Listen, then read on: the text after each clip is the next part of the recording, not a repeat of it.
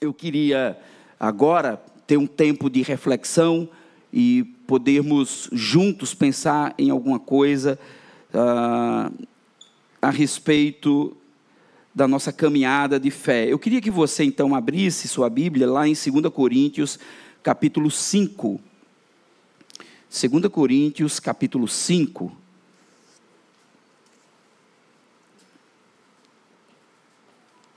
Texto bem conhecido,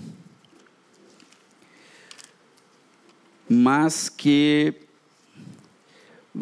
vai nos dizer muito sobre nossa esperança no Senhor.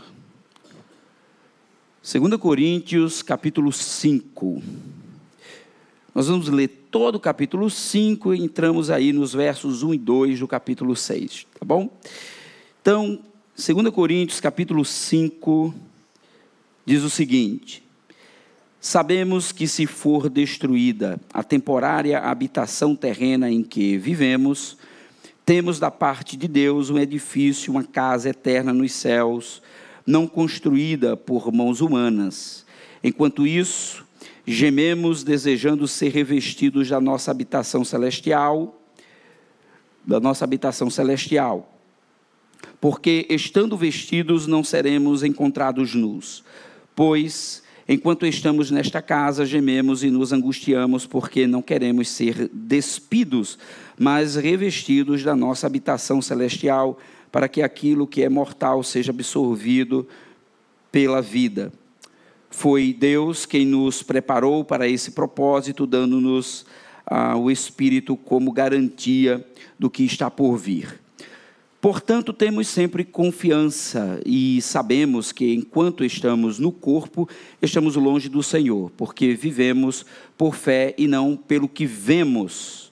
Temos, pois, confiança e preferimos estar ausentes do corpo e habitar com o Senhor, por isso temos o propósito de lhe agradar, quer estejamos no corpo, quer o deixemos, pois Todos nós devemos comparecer perante o tribunal de Cristo para que cada um receba de acordo com as obras praticadas por meio do corpo, quer sejam boas, quer sejam ruins, ou sejam más. Aí eu quero que você preste muita atenção a partir do verso 11, como as ideias de Paulo vão se conectando. Uma vez que conhecemos o temor do Senhor, procuramos persuadir os homens. O que somos está manifesto diante de Deus e esperamos que esteja manifesto também diante da consciência de vocês. Não estamos tentando novamente recomendar-nos a vocês, porém lhes estamos dando a oportunidade de exultarem em nós, para que tenham o que responder aos que se envergonharam, se vangloriam das aparências e não do que está no coração. Se enlouquecemos, é por amor a Deus. Se conservamos o juízo, é por amor a vocês. Pois o amor de Cristo nos constrange, porque estamos convencidos de que um morreu por todos, logo todos morreram. E ele morreu por todos, para que aquele que, ou aqueles que vivem, já não vivam mais para si mesmos, mas para aquele que por ele morreu e ressuscitou.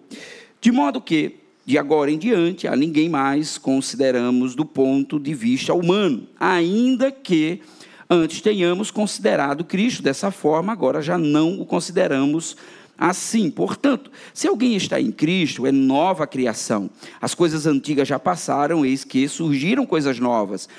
Tudo isso provém de Deus que nos reconciliou consigo mesmo por meio de Cristo e nos deu o ministério da reconciliação, ou seja, que Deus em Cristo estava reconciliando consigo o mundo, não levando em conta os pecados dos homens e nos confiou a mensagem da reconciliação. Portanto, somos embaixadores de Cristo, como se Deus estivesse fazendo o seu apelo por nosso intermédio.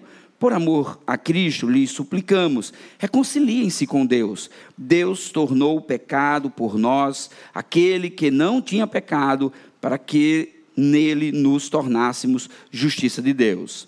Capítulo 6, como cooperadores de Deus, insistimos com vocês para não receberem em vão a graça de Deus, pois ele diz: Eu o ouvi no tempo favorável e o socorri no dia da salvação. Digo-lhes que agora é o tempo favorável, agora é o dia da salvação. Amém. Tem coisas que Paulo fala que nós não precisaríamos de muitos recursos para entender.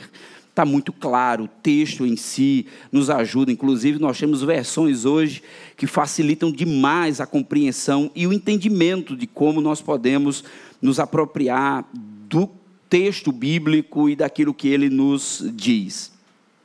Nós estávamos ah, numa série. Ah, falando sobre tudo se fez novo. Esse era o nosso, a nossa pegada. Então essa mensagem nós a pregamos lá na igreja e a ideia era mostrar para as pessoas que ah, em Cristo Jesus as coisas tomam outras proporções, outros caminhos e nós precisamos muito estar ligados e com o coração ah, fixados nesses propósitos de Deus para a nossa vida. Ah, então, a ideia principal naquele momento e naquela hora era o de entender a partir de dias tão difíceis que vivemos, como em Cristo e como as Escrituras nos diz que no Senhor tudo se fez novo, todas as coisas são tornadas novas.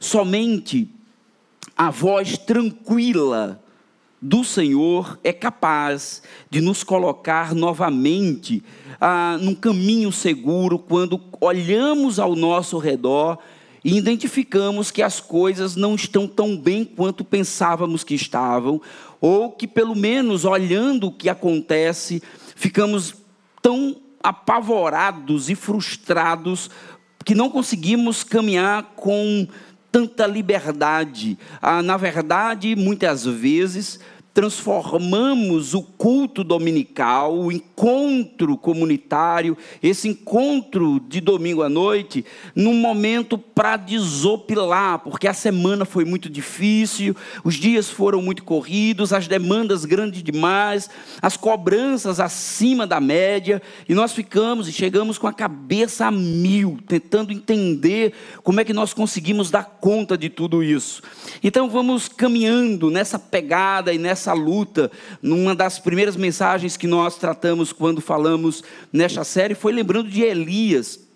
Elias, um homem que estava vivendo talvez um dos momentos mais fantásticos da sua vida, mas mesmo assim é ah, atormentado porque não consegue entender como é possível alguém que está lá caminhando com o Senhor, servindo a Deus, fazendo fogo cair do céu, queimando o holocausto, fazendo coisas extraordinárias, é de repente perseguido, ameaçado de morte por uma mulher e, a, e, e que tenta dominá-lo de qualquer maneira e extinguir a sua capacidade eh, de representar Deus, uma vez que ela mesma era representante de uma outra divindade.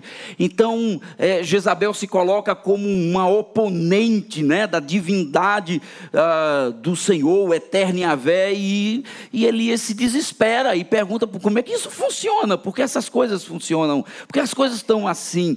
Né? E, e, Deus pergunta, Elias, o que é que você está fazendo dormindo aí? Porque na hora da angústia é isso que a gente faz. A gente abre a esteira, vai para a cama ou faz qualquer coisa e vai descansar e não quer ver nada. A gente entra numa caverna, a gente faz qualquer coisa para não ter que enfrentar isso. Então eu não posso pensar, imagine só, que coisa absurda, que o culto de domingo, seja ele né, de manhã, de tarde, é, o, é a minha caverna, é o, é o lugar onde eu me escondo. Não, na verdade, aqui é o lugar talvez onde eu possa ouvir o vento suave da voz do Eterno dizendo: levante, saia desse lugar, porque tem muita coisa para fazer lá fora. Você não pode ficar parado aí, com o braço cruzado, achando que tudo acabou, que o mundo está virado e que você não vai dar conta de nada. Eu estou com você, eu preservei ah, tantos profetas ainda. Você não é o centro do universo, você não é a única pessoa que está vivendo angústias e terrores e pavores no mundo. Existem outros outras pessoas, mas eu cuido de todas as coisas. Eu sou o Senhor da história, eu sou o Senhor do universo, e todas as coisas estão debaixo do meu controle. Então Deus está o tempo todo nos lembrando quem Ele é e quem nós somos. Ah, é claro e evidente que Deus não ignora o nosso sofrimento e a nossa dor. Eu estava comentando com alguns jovens da igreja, eu estou lendo, fazendo a minha leitura anual da Bíblia naquela Bíblia, naquela versão, a mensagem né, de Eugênio Peterson. E é muito interessante porque ah, eu comecei a ler Jó. E é sério, você começa a, a, entrar na mente de Jó através daquela versão e você fica se perguntando. Né, Jó questiona Deus de uma maneira assim, muito explícita sobre como é que é possível né, é, Deus permitir que o perverso e o ímpio tenha condições de oprimir ele, inclusive, ele coloca assim no centro como, como eu sendo uma pessoa que sou justa, eu não tenho eu não, é, não era para minha vida, não era para estar assim. Então você imagine como é uma loucura a nossa vida, a nossa história. E as Escrituras nunca negou isso. A Bíblia o tempo todo sempre esteve lá mostrando, indicando como as coisas funcionam. Então, a ideia é que daqui para o final desse, desse encontro nós possamos encontrar um porto seguro. Queremos ter a certeza que podemos encontrar uma resposta certa para os dilemas e como isso afeta as nossas vidas, as nossas decisões e as nossas oportunidades. Agora veja, eu queria antes, no entanto, ah, dizer algo importante para vocês. Porque quando nós começamos a falar sobre essa série, essa ideia de que tudo se fez novo, não era a ideia para levar as pessoas a acharem que ah, nós estávamos caminhando para passar às pessoas a ideia de dias felizes, de, ideia, de, de, de ah, projetos realizados, como, ou como ser uma pessoa de bom humor o tempo todo, ou mesmo como viver uma vida sem problemas. A ideia não era essa. De forma alguma nós queríamos ah, passar essa impressão, que nós estávamos tentando passar para os irmãos naquele momento, ah, era que estávamos buscando algo que seja maior do que nós, que de fato nos encha ah, o coração de certeza e esperança. É a ideia de que nós não somos o centro das coisas de que não podemos viver lamentando as nossas próprias dores e os nossos próprios sofrimentos e as nossas próprias angústias, porque nós não somos o centro do universo. Pelo contrário, é o que, no entanto, pudesse nos fazer sentir-se pertencentes. E isso é diferente. A vitimização por ocasião da angústia, da dor e do sofrimento, nos aprisiona dentro de nós mesmos e começamos a olhar para Deus apenas como aquele que vai o tempo todo solucionar os nossos problemas, mas nós não nos sentimos como pertencentes a Deus. E quando nós nos sentimos pertencentes, isso gera no nosso coração uma outra disposição para enfrentar as dores e os sofrimentos. Daí preciso que vocês atentem a, a esse trecho que nós acabamos de ler, a essa carta que Paulo escreve a esses irmãos. Atentem a um aspecto que muitas vezes nós colocamos de lado ao fazermos as nossas leituras diárias. Ora, é muito importante que não desconectemos o valor teológico do texto da vivência do autor. Veja bem, eu pego um texto como esse de 1 Coríntios, Romanos ou qualquer outro texto e ficamos tão ficcionados né, com a preocupação teológica do texto, o grego, a exegese, a hermenêutica, e, e, nós muitas vezes esquecemos da, daquilo que nós chamamos de teologia bíblica. É, qual é a vivência? Por que, é que Paulo escreve o que está escrevendo? Quais eram as condições daqueles irmãos? O que é aquela, quando Paulo traz à tona esses princípios e valores doutrinários, que relação esses princípios doutrinários eles têm com a vida objetiva e diária das pessoas. Não é como ele afeta a nossa relação dentro da comunidade, dentro da igreja, como ela afeta ah, o, o, o, o nosso, ah, os nossos valores, princípios bíblicos dentro da igreja, mas é como ele afeta a nossa vida lá em casa, no trabalho, na escola, na faculdade, aonde eu estou, como isso permeia a minha vida e como isso se conecta com os problemas reais, diários e constantes. Cada carta que Paulo escreve é meio que uma denúncia que ele faz do que ele está passando. Primeira, você lê Coríntio, Corinto, você vê isso. O que, que você vê quando você lê a carta de Corinto? É Paulo dizendo: Olha, eu estou muito chateado, vocês parecem que não entendem o que eu estou dizendo. Olha a vida de vocês em comunidade, olha a ceia do Senhor. É uma festa comunitária, é um ágape, é um momento de vocês celebrarem, todo mundo junto, trazendo suas comidas. Isso que Marcelo falou é muito sério. Todo mundo traz sua comida, celebramos aqui. Os mais ricos não têm privilégios em detrimento dos mais pobres, todo mundo come junto. Então vocês que estão com fome, se está com fome, come em casa. Chegando aqui, todo mundo é todo mundo, todo mundo está junto, todo mundo caminha junto, todo mundo respira o mesmo ar, todo mundo tem o mesmo Cristo, todo mundo tem o mesmo Senhor, que morreu na cruz do Calvário e sofreu. Então, se nós não entendermos esses valores, esses princípios, nós começamos a viver uma, uma, uma vivência evangélica estratificada, cada um vivendo seu mundinho. Ah, aquela igreja do projeto social, essa é a igreja do dinheiro, essa é a igreja. Não existe isso, não existe. Existe uma comunidade do Senhor que, claro, nas suas comunidades locais, com as suas especificidades, com o seu jeito de ser, celebram ao Senhor, mas no final das contas, Todos nós estamos caminhando para o mesmo lugar. Todos nós estamos com o olho no mesmo lugar. Todos nós, todos nós entendemos que Jesus veio para trazer restauração para toda a sua criação. E nós somos os privilegiados, ou somos privilegiados por fazermos parte desse corpo universal de Jesus espalhado em todos os lugares. Se eu não entendo isso, meus irmãos, nós começamos a viver uma angustiante relação com Deus. É uma relação retributiva o tempo todo. O que é que Deus tem para me dar e o que é que eu dou para Ele? Eu dou o culto para Ele, eu celebro o culto a Ele. Por qual razão? É porque eu estou querendo alguma coisa? Ou será como um, ato de sacrifício e de gratidão? Inclusive pelas coisas que talvez você nem tenha recebido. Talvez pelas coisas que você nem tenha tido ganho ou recebido do Senhor por a ocasião de tempo de oração que você talvez tenha tido. Isso é um grande desafio. Entender o Evangelho dessa forma traz para a gente um, um sentimento de que há alguma coisa que não está muito bem encaixada, as coisas parecem que não estão legais. Nós estamos vivendo um evangelho meio maluco nesses últimos tempos. Então, esses princípios doutrinários ah, mais importantes ensinados por Paulo, eles são ensinados na esteira da vida, nos dilemas, nas incertezas, nas dores e nas perseguições. É isso que está acontecendo. Entendeu? Então, Paulo está lembrando, é, essa ideia que Paulo traz aqui, lembra inclusive a própria realidade do que Elias estava vivendo quando Deus diz: levanta-se, cara, sai desse lugar, tem muita coisa para ser vivida, e você está aí meio paradão no tempo.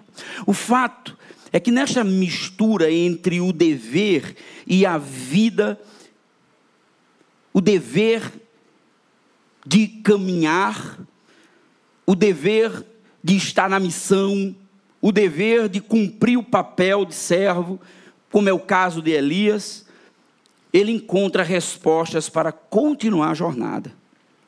No meio dessa angústia toda, no meio dessas incertezas todas, no meio desse turbilhão que é a vida, Deus nos dá sentido para continuar a missão. Porque não dá tempo ficar chorando o tempo todo projeto para o ano que vem lançar um primeiro livro e a ideia é o caminho de mão dupla. O mesmo caminho que nos leva para o braço do Pai, que nos coloca no seu colo, que nos acalenta, que nos dá vida, que restaura, que cura as nossas dores, é o mesmo caminho que ele nos envia para a missão. Deus não tem um, um spa para nós. Deus não tem um resort para nós. Deus tem um hospital que nos cura e uma missão para ser cumprida. E a missão envolve pôr os pés neste mundo e anunciar as boas novas do Evangelho de Jesus. Se você não foi chamado para isso, então lamento dizer a você que talvez a única coisa que você não tenha sido chamado foi para o Evangelho de Jesus, foi para qualquer outra coisa. Porque o Evangelho de Jesus nos impulsiona para a missão o tempo todo. O Evangelho de Jesus nos faz lembrar que nós estamos neste mundo para sermos sal e luz. Então não se esqueça disso. Então permita que a voz do Espírito de Deus fale ao seu coração e você possa perceber que existe algo novo que só pode ser encontrado em Jesus. Há algo maior do que você, que eu. Há algo que supera tudo isso. Portanto, o primeiro aspecto que eu gostaria rapidamente de lembrar com vocês aqui é desse amor irresistível irresistível. A partir do verso 11, só relembrando o texto, Paulo diz: Uma vez que conhecemos o temor do Senhor, procuramos persuadir os homens. O que somos está manifesto diante de Deus e esperamos que se manifeste, que esteja manifesto também diante da consciência de vocês. E aí ele diz: Olha só, não estamos tentando novamente recomendar-nos a vocês, porém lhes estamos dando a oportunidade de exaltarem em nós, para que tenham o que responder aos que se vangloriam das aparências e não do que está no coração. Se enlouquecemos, é por amor a Deus. Se conservamos o juízo, é por amor a vocês. Pois o amor de Cristo nos constrange, porque estamos convencidos de que um morreu por todos, logo todos morreram. E ele morreu por todos para que aqueles que vivem já não vivam mais para si mesmos, mas para aquele que por eles morreu e ressuscitou. Eu posso, posso garantir a vocês que se nós pudéssemos entender o que Cristo fez naquela cruz, e qual o desfecho do seu sacrifício, você seria capaz de jogar fora todos os sentimentos de dor, angústia, só para caminhar ao seu lado.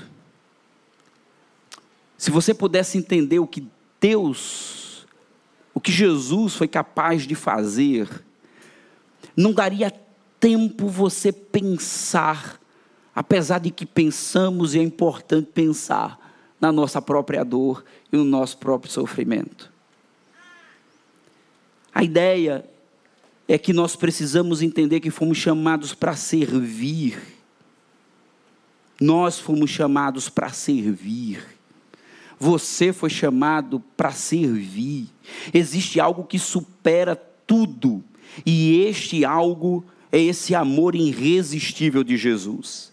A vida boa não é sobre o que nós somos capazes de fazer, mas sobre o que Cristo Jesus fez.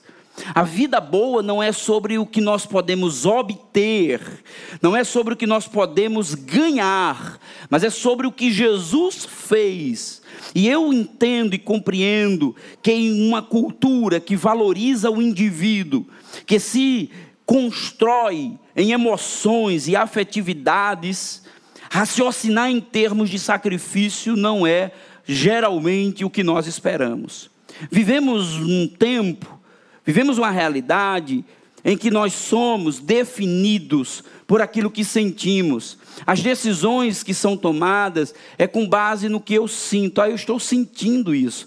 Ah, eu estou sentindo aquilo. Ah, isso e aquilo outro. Mas não foi para isso que o Senhor nos chamou. não foi para que nós pudéssemos estar o tempo todo construindo a nossa vida e a nossa experiência com base no que sentimos, mas acima de qualquer outra coisa, no fato de que quem controla a nossa existência, de quem caminha conosco, de quem nos aponta o caminho é o Senhor. Mas o que Paulo está dizendo é que esse Cristo realizou algo tão extraordinário por mim, a única coisa que me resta é continuar servindo. Se Jesus realizou algo tão grande na minha vida, o meu dever e o meu papel é servi-lo. Ora, veja que coisa: se ele morreu por todos, morreu para que aqueles por meio de quem ele morreu não vivam mais para si mesmos, mas para o próprio Jesus. Para quem nós vivemos? Nós vivemos para nós mesmos? Nós vivemos como se Jesus fosse um ídolo a quem nós o buscamos para responder às nossas demandas? Ou nós vivemos na expectativa de que Ele é o Senhor sentado no trono sobre todas as coisas e que nós somos seus servos e que caminhamos com Ele na sua missão. Qual é o propósito? Não é o propósito. Você já viu que tem esse negócio agora? Vocês já estão aqui porque é para eu terminar? Não, né? Misericórdia. É, não, é porque ali está dizendo que tem 27 minutos, é isso mesmo? Sim, é isso. Misericórdia. Eu pensei que vocês já estavam me expulsando aqui. Eu não sei se vocês já perceberam, mas nós vivemos meio que ah, um tipo de relação é, muito, muito tóxica com Deus. É como se Deus estivesse o tempo todo lá pronto para servir a gente. E, e, e, e como assim, para quebra de, de consciência, né? A gente olha para Deus e diz assim: Senhor, vou te oferecer o culto, meu louvor, minha adoração. Mas o Senhor não se esquece de mim. Jesus morreu por todos nós. Ele morreu por todos, morreu para que nós pudéssemos entender que nós fomos feitos para adorá-lo, para servi-lo. Sei o que esperamos é algo do tipo: você vai, você ah, vai sair desta situação. Não é isso que a gente espera que as pessoas falem. Você está numa situação muito difícil. Minha mãe foi diagnosticada com câncer.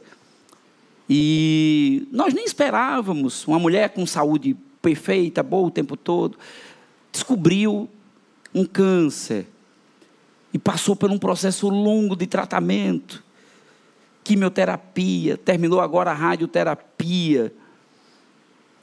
E muito difícil, muito complicado, né? Aquela situação.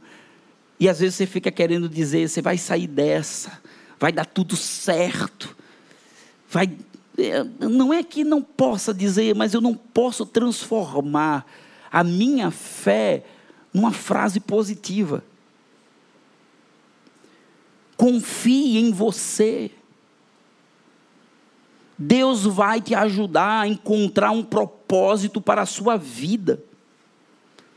Mas o que olhamos, mas ao olharmos então a palavra de Deus, nós somos é, levados para outro caminho. Você já viu que tem esse negócio agora das pessoas? Encontre o seu propósito.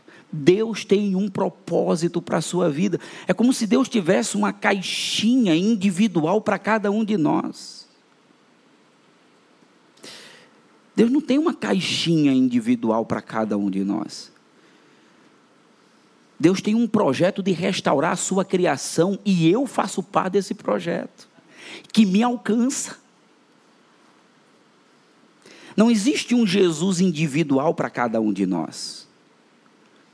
Existe o Senhor Jesus sentado no trono soberano, dizendo que tudo foi criado para Ele por meio dele. O mundo não foi criado por causa de nós. Mas o mundo foi criado por causa dele, e ele ama, nos ama de um jeito tão profundo que nos traz para perto de si. Por isso que no reino não cabe os que vivem bem e os que vivem mal. Porque todos que estão em Cristo devem viver bem. Você compreende isso? É o caminho do amor de Cristo que de outra maneira nos conduz a reproduzir este amor. O amor que Jesus tem por nós nos obriga a amar. Veja, não é uma autoanulação, mas a aquisição de uma nova vida. Não é eu me anulando, não é eu dizendo, ah, mas eu adquirindo essa nova vida em Jesus. Uma pessoa que se anula não serve para nada, mas uma pessoa que morre para si mesmo e adquire pela graça essa nova vida em Cristo, já começa a desfrutar de seus preciosos benefícios. O que Jesus está dizendo é o seguinte: me dá essa tua vida, que eu vou te dar uma nova vida. E essa nova vida, ela te dá poder para que você seja minha testemunha em todos os lugares. Essa, essa nova vida que eu te dou te capacita para que você proclame o Evangelho em todos os lugares, para que você fale quem eu sou, para que você diga às pessoas: o reino chegou, o Senhor está inaugurando o seu reino, está implantando o seu reino. Foi para isso que ele nos chamou. Aí eu costumo dizer assim, de lambuja. Deus nos dá algumas coisas. E essas coisas que Deus nos dá, nos dá para servir a outros. Era Martinho Lutero que dizia: se o que você tem não serve para os outros, não serve nem sequer para você. É por isso que o Evangelho é essa coisa que faz eu me desprender de tudo. Deixa eu dizer uma coisa para vocês aqui. Eu, eu, sou batista. E assim, eu sou batista, daqueles batistas meio, meio incrédulo. Então, outro dia, eu estava dizendo para Michel, acordei, eu disse, Michel, eu tive um sonho. Sonhei com um galpão velho. E eu entrava nesse galpão e eu perguntava às pessoas: ei, quanto custa o aluguel desse galpão? E aí a pessoa me dizia. Não, né? Aliás, eu acho que nem dizia. Enfim, e não é o tipo de sonho que geralmente eu tomo, porque eu sou muita besteira, né? Mas aí eu, eu falei para a Michelina, disse, Michelina, que sonho estranho, né? Aí, aquele, aí se você conta para um irmão lá na igreja, agora recentemente tem uns, mão, uns irmãos do fogo, né? Do reteté, Aí os irmãos já vão logo dando a interpretação. Pastor, não sei, de repente, né? Teve um irmão que disse: Pastor, o senhor sabe quanto custa esse terreno aqui na Cidade da Esperança? Aqui, a Cidade da Esperança está super valorizado o negócio. Aí você fica né, conjecturando um bocado de coisa. Aí passou-se o tempo e eu me esqueci desse negócio todo. Quando foi essa semana agora, uma irmã me ligou. Aí disse assim: Pastor, é o seguinte, eu estava em casa, estava na igreja, participando do, do culto lá. Teve uma reunião, um encontro de mulheres, né? Ah, um encontro bem interessante chamado. Ah, ah, como é o nome do encontro das mulheres? Mulheres de Verdade. Né? E bem legal, bem bacana, foge do, do, do, trivial e tudo. E aí ela disse que participou do encontro e ficou olhando e disse assim, cara, tá tão feio esse prédio, tá tão. Aí ela disse que fez um voto.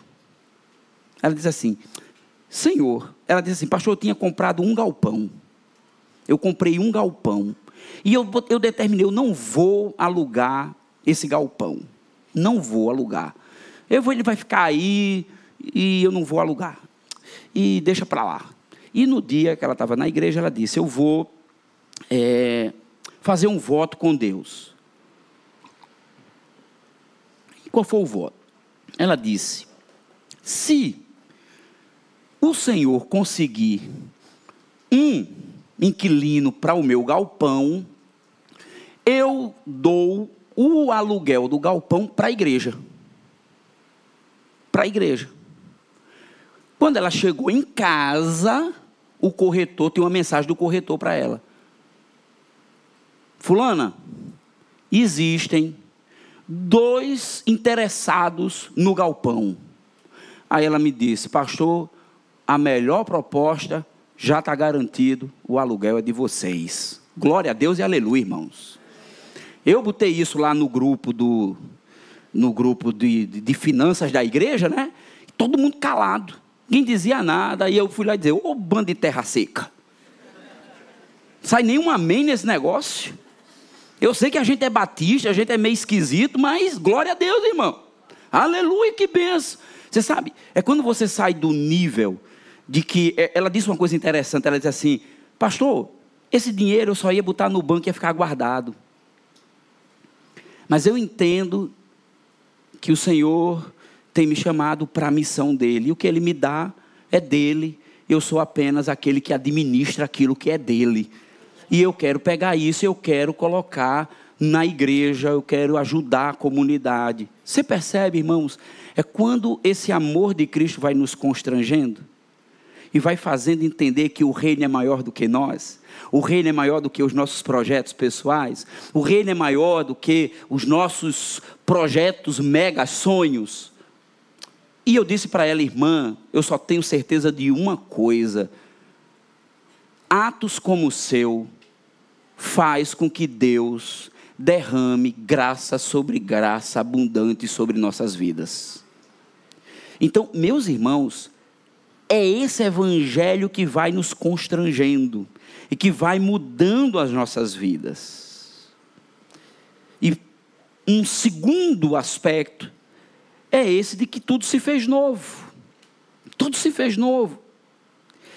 Paulo continua dizendo: de modo que agora em diante, a ninguém mais consideramos do ponto de vista humano, ainda que antes tenhamos considerado Cristo dessa forma, agora já não consideramos assim. Portanto, se alguém está em Cristo, é nova criação. E eu gosto dessa versão da NVI, porque não passa a ideia de uma nova criatura, porque a gente olha para esse texto e pensa que Paulo está escrevendo para não crentes no sentido de que, olha, você é uma nova criatura, então agora. Né? Mas a ideia aqui é para os crentes, para os irmãos da igreja de Corinto. Nós somos uma nova criação. As coisas antigas já passaram, eis que surgiram coisas novas. Tudo isso provém de Deus que nos reconciliou consigo mesmo por meio de Cristo e nos deu o ministério da reconciliação, ou seja, que Deus em Cristo estava reconciliando consigo o mundo, não levando em conta os pecados dos homens e nos confiou a mensagem da reconciliação. Portanto, somos embaixadores de Cristo, como se Deus estivesse fazendo o seu apelo por nosso intermédio, por amor a Cristo. Lhes suplicamos, reconciliem-se com Deus. Deus tornou o pecado por nós aquele que não tinha pecado, para que nele nos tornássemos a justiça de Deus. E aí ele diz: como cooperadores de Deus, insistimos com vocês para não receberem em vão a graça. Por que, é receber em vão a graça? Olha, olha as palavras. Não recebam em vão a graça, porque a gente tem o hábito de desvalorizar o que é de graça. Então ele diz: não recebam em vão a graça.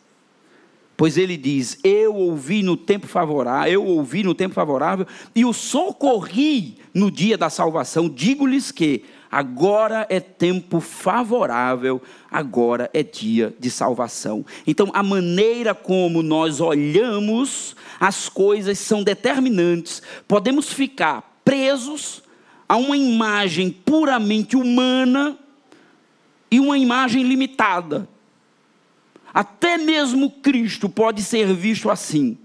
Um grande homem, um ser humano incrível, mas esta imagem limitada não nos ajuda a sairmos do poço onde nos encontramos. Existe uma tradução que diz o seguinte, desse verso 17. Portanto, eu acho que é a, de, é a mensagem. Portanto, se alguém está no Messias, aliás, é uma versão do ah, do N.T. Wright, num, num comentário que ele tem, ele diz assim: Portanto, se alguém está no Messias, nele há uma nova criação. As coisas antigas se foram, tudo foi tornado novo. Há algo de diferente em você, há algo novo na sua vida. O olhar que Paulo sugere é um novo olhar, o olhar do Evangelho. Se continuarmos olhando tudo que fazemos com o olhar deste mundo, será o mesmo que está em mar aberto e um bote com um remo, sem saber a direção que tomar. Nós precisamos de algo que nos coloque no foco, que nos coloque no rumo, no prumo, que nos indique o caminho. Então, deixa eu dar um outro exemplo aqui. Às vezes, olhamos a vida como alguém que vê a vida por uma TV velha de tubo, ao invés de uma TV moderna com a imensidão de cores. Me lembro quando nós nos casamos, a primeira TV que a gente tinha era uma TV pequena, preto e branco. E aí a gente ficava olhando as imagens distorcidas. Hoje nós temos essas TVs com alta definição de cores. Parece que nós olhamos o Evangelho como se estivéssemos olhando para essas TVs antigas, distorcidas. Paulo está sugerindo que devemos olhar a vida por meio desse novo mundo que, des, que desabrocha, por meio da morte e ressurreição de Jesus. Vocês estão aqui hoje à noite, falamos da ceia do Senhor. Ceia é morte, vida entregue, ressurreição. Você sabe qual é o, o grande sentido do Evangelho? É o Cristo ressuscitado. O Eugênio Pearson tem um livro chamado, não sei se Marcelo já leu, chamado Ressurreição. E ele tira a ressurreição da categoria de apologética puramente e o coloca na esteira da vida. E ele diz assim: a ressurreição tem tudo a ver com aquilo que nós vivemos. O, o. Wright ele vai falar muito sobre isso. Ele vai dizer: tudo que somos e vivemos, vivemos por causa da ressurreição de Jesus. A ressurreição inaugura um novo tempo e uma nova vida em Jesus. Mas nós vivemos como ressurretos. Nós vivemos como gente que ressuscitou em Cristo? Ou será que nós lançamos tudo isso só para o futuro? Ou será, será que nós lançamos tudo isso só para o dia em que Jesus, o soar da trombeta virá, os mortos ressuscitarão e nos encontraremos com o Senhor nos ares sem glória? Nós não fomos chamados para vivermos na expectativa puramente desse futuro. Nós fomos chamados para viver esse futuro hoje e agora. Ou nós vivemos o Cristo ressurreto hoje e agora, que é o novo corpo glorificado, esse Jesus que vem diferente, por isso nós somos chamados. Por isso que Paulo vai dizer: se Jesus não ressuscitou, é vã a nossa fé. Mas nós vivemos como aquelas pessoas que estão para fazer uma viagem, estão aqui se preparando, arrumando sua bagagem, arrumando suas malas, esperando o dia de Jesus voltar. Ah, é normal, é até as viagens chegar, nós temos problemas aqui e acolá. O importante é que nós vamos para o céu. Não, não, não, não, não esqueça isso. Nós fomos chamados para viver esse evangelho hoje, agora. As malas já foram arrumadas. Jesus já ressuscitou. E nós fomos nele libertos do pecado e agora vivemos a plenitude do Evangelho de Jesus de Nazaré. Agora anunciamos às pessoas. Você sabe o que é olhar para uma criança dessa, sem expectativa nenhuma de futuro, sem uma escola de qualidade? Toda vez que você deixar seu filho na porta da escola, chore, chore, e diga assim: esqueça essa meritocracia. Estou aqui por causa dos meus filhos. Isso é orgulho. Esteja lá dizendo assim: Senhor, Senhor, Senhor. Como eu posso pegar isso e transformar em bênção na vida de quem não tem? Deus não está dizendo para tirar sua filha da escola, o seu filho da escola e botar na escola pública. Jesus está dizendo assim: o que eu te dou, te dou para que isso gere graça na vida de outros. Essa graça superabundante que, que nos alcançou precisa ser derramada na vida de pessoas. A gente, a gente chora por causa das nossas dores, a gente chora por causa dos nossos problemas. Qual foi a última vez que você chorou? Amargamente, como Jesus chorou quando olhou lá de cima do monte. Olhou para a cidade, olhou para os perdidos, olhou para a pobreza que dominava, para o império romano que oprimia. Como eu queria agasalhar vocês como pintinhos debaixo das minhas asas.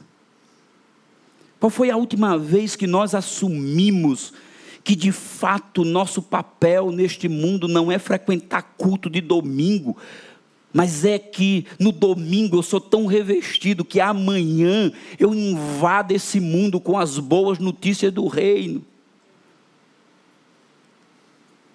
De ver gente que sofre, sendo alcançada por causa da graça e da misericórdia. Cristo é o paradigma, um corpo que, apesar de físico, não é corruptível. N.T. Wright diz: o desafio do Evangelho é viver a vida com entusiasmo neste mundo. A partir desse olhar, nós vamos descobrir que temos um novo propósito, e este propósito está relacionado a como agora fazermos parte desse projeto de Deus. Então vamos lá e nós vamos seguindo para o final. Estamos falando em busca de algo maior que nós, algo que nos dê sentido. Já sabemos que Cristo é a boa notícia de Deus para nós. Já sabemos também que Ele fez em nossas vidas agora, o que Ele fez nas nossas vidas. Agora, ah, ah, veja, nossa vida começa a ganhar propósito. Qual é o propósito de Deus para a sua vida? Não é a abertura da empresa, não é entrar na faculdade, mas é com a nova empresa, entrando na faculdade, casando-se, vivendo uma vida diferente, como vivendo tudo isso, como vivendo todas essas experiências cotidianas, diárias, ordinárias, tudo isso se transforma no extraordinário de Deus. Como me apropriando da capacidade criativa, de criar cultura, de criar realidades, de criar coisas boas, como isso se transforma em benefício do reino na vida das pessoas. Isso é propósito.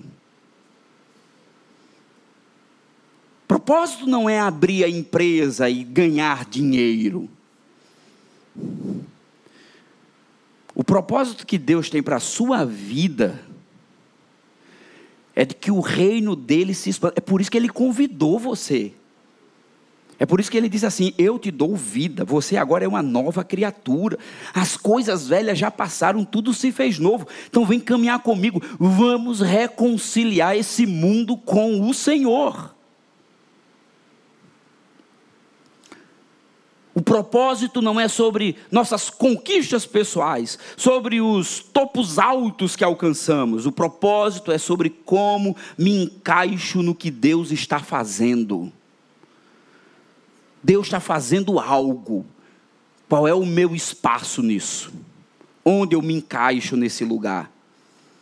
Portanto, ao nos curar das enfermidades da alma, Deus simplesmente não nos abandona ele nos dá propósito para a existência. Se eu estou reconciliando a humanidade caída, a, caída, quero lhe convidar a ser ministro dessa reconciliação.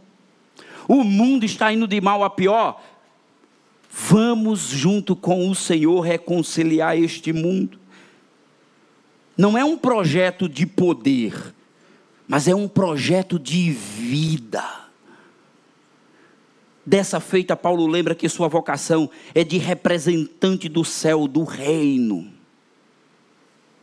Então, queridos, concluindo, Eu sei que muitos de nós estão em busca de respostas para os nossos dilemas existenciais. E não são poucos. Nos sentimos sufocados pelo estilo de vida que levamos. Nos sentimos inadequados para uma série de coisas às quais somos desafiados. Queremos respostas instantâneas e rápidas. Limitamos nosso olhar a este mundo, até mesmo até mesmo as coisas ou os mais religiosos se sentem perdidos em algum momento de suas vidas. Às vezes, buscamos respostas em eventos sobrenaturais, ou buscamos um Deus complacente que nos trate como pobres coitados.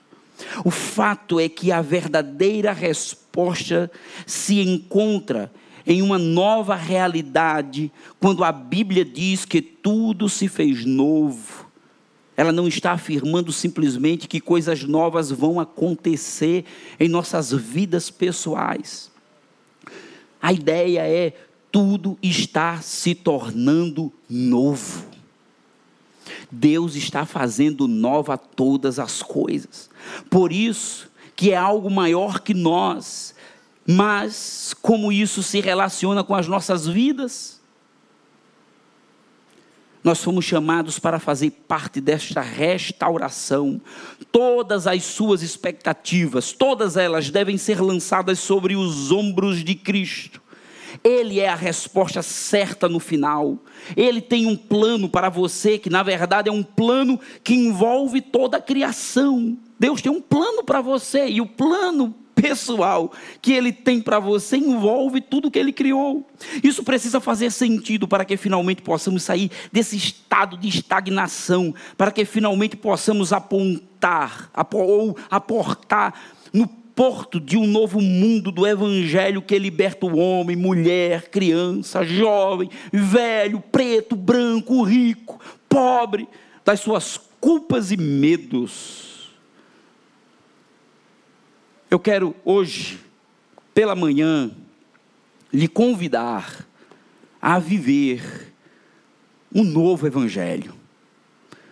O novo evangelho da salvação, o evangelho da graça, o evangelho do poder, o evangelho que nos tira de nós mesmos e nos posiciona no projeto de Deus de restaurar todas as coisas. A única pergunta que eu deixo para você é essa. Pegue tudo o que você está vivendo: alegrias, dores, sofrimentos, angústia, perda, incerteza, confiança, vitória, amigos, casa, família, filhos, escola, trabalho, Pegue tudo isso, tudo isso, e faça uma única pergunta. Como tudo isso que faz parte da minha existência e vida, como Deus, ou como tudo isso, se posiciona dentro do projeto de Deus de restaurar todas as coisas.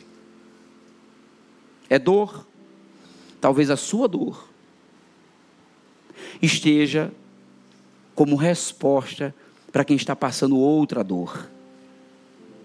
Talvez a sua dor seja a resposta de Deus para quem está displicente com o sofrimento. A sua alegria talvez seja a resposta de Deus para quem está angustiado. Vamos orar? Senhor, em Ti tudo se fez novo. Nos posiciona, ó Deus, novamente, no propósito de restaurar todas as coisas. Primeiro eu quero te agradecer porque, passando por tudo que passamos, por todas as dores, por todos os sofrimentos, por todas as lutas, podemos confiar plenamente no Senhor, porque Ele continua a despeito de tudo que vivemos. Ele continua nos usando. Ele continua nos usando. Não há dia em que o Senhor não nos use como instrumentos de reconciliação. Então nós nos humilhamos diante de Ti, Senhor, às vezes por causa do nosso orgulho, às vezes por causa dos nossos próprios interesses. Nós nos humilhamos diante de Ti e dizemos, ó Pai, nos faz novas criaturas em Jesus. Tudo se faz novo quando nós reconhecemos que o Senhor é o Senhor da história que reconcilia todas as coisas. Nos tira da prostração, nos ergue para a missão. Deus amado, nos ajuda nessa caminhada. É o que nós te oramos em teu nome, Senhor. Amém, amém e amém. Que Deus abençoe a vida dos irmãos.